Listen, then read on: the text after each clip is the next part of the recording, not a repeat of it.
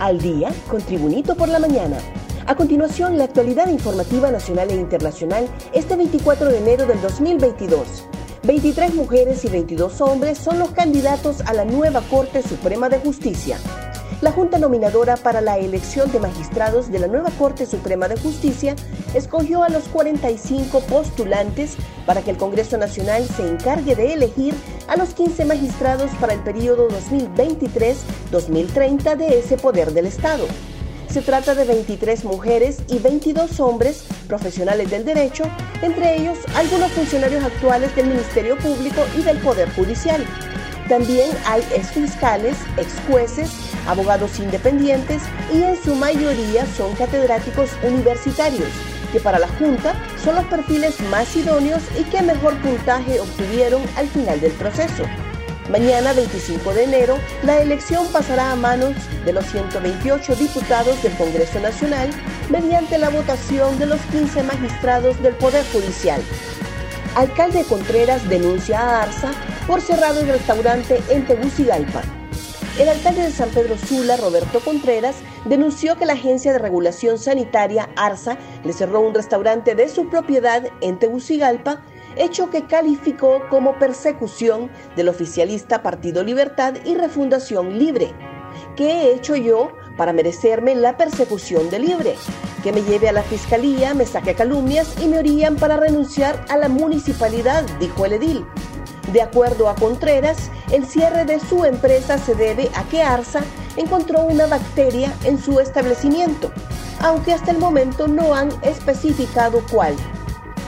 Honduras es una locación perfecta para películas de Hollywood, según actor Rob Snyder. El actor, guionista, director y productor de Hollywood, Rob Snyder, reconocido por sus actuaciones en Gigoló por accidente, Mi pobre angelito 2 y Este cuerpo no es mío, entre otras, estará estrenando en las salas de cine hondureñas su más reciente comedia familiar, Que viaje con papá, este próximo 25 de enero. El film, dirigido por el actor, cuenta la historia de Meara, una niña que sueña con unas vacaciones llenas de diversión y aventura como las historias que le cuenta su papá. Snyder, quien estuvo de visita en Honduras en el 2018, ha expuesto lo impresionado que quedó con la gastronomía catracha, su gente y sus bellos destinos turísticos, categorizándolo como una locación perfecta.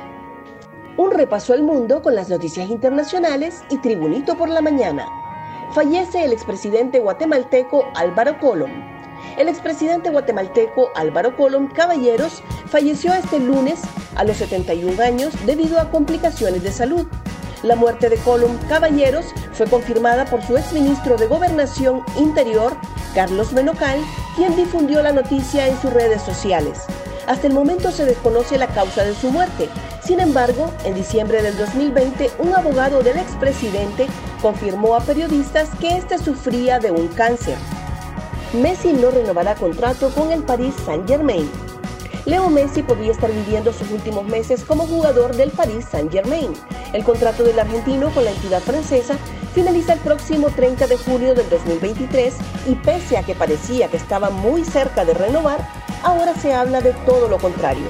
El periodista Gerard Romero, creador y conductor del canal Gigantes, aseguró que el atacante rosarino no tendría intención de alargar su vinculación con el Paris Saint-Germain. Al menos esa sería su idea al día de hoy. Más noticias nacionales con Tribunito por la Mañana. Destinan 2.469 millones de dólares para la compra de combustibles.